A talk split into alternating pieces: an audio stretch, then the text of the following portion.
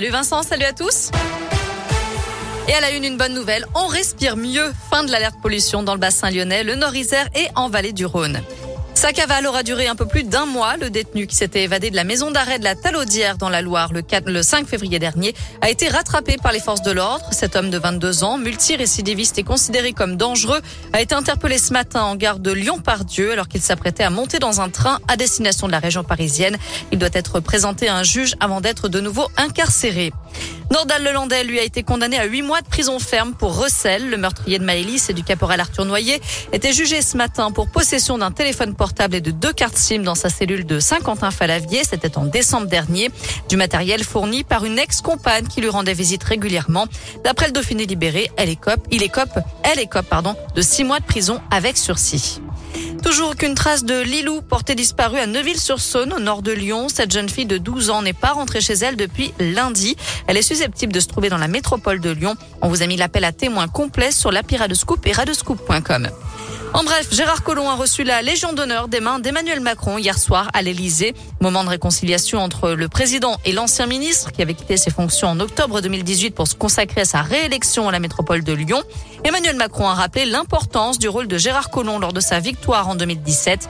Il y a une semaine, l'ancien maire de Lyon a offert son parrainage au président sortant. Laurence Ferrari, Claire Chazal, Sylvie Tellier, Gilles Boulot, Nicolas Sarkozy, David Douillet ou encore Michel Drucker, tous sont venus rendre un dernier hommage à Jean-Pierre Pernaud. Les obsèques de l'ancien présentateur du Trésor de TF1 ont été célébrées en fin de matinée en l'église Sainte-Clotilde à Paris. Jean-Pierre Pernaud est décédé mercredi des suites d'un cancer du poumon. Il avait 71 ans. Le verdict est attendu aujourd'hui dans le procès de l'assassinat du père Hamel à Saint-Étienne-du-Rouvray en 2016. Les deux djihadistes avaient été tués peu après l'attaque, mais trois hommes comparaissent depuis trois semaines. Hier, l'accusation a requis entre 7 et 14 ans de prison pour ces hommes âgés de 25, 36 et 27 ans. Un quatrième accusé est lui présumé mort en Irak. Il s'agit du djihadiste rouennais Rachid Kassim, soupçonné d'être l'instigateur de cette attaque.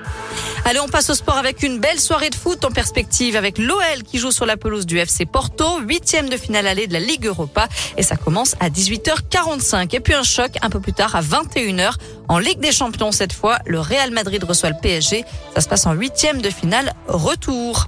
On termine avec courir pour l'Ukraine. Nouvel appel à la solidarité dimanche 20 mars à l'occasion des foulées de Villeurbanne. Pour chaque personne inscrite à cette course, la ville remettra 5 euros à une association qui œuvre pour la cause ukrainienne. Euh, merci beaucoup Noémie. On file sur radioscoop.com avec la question du jour.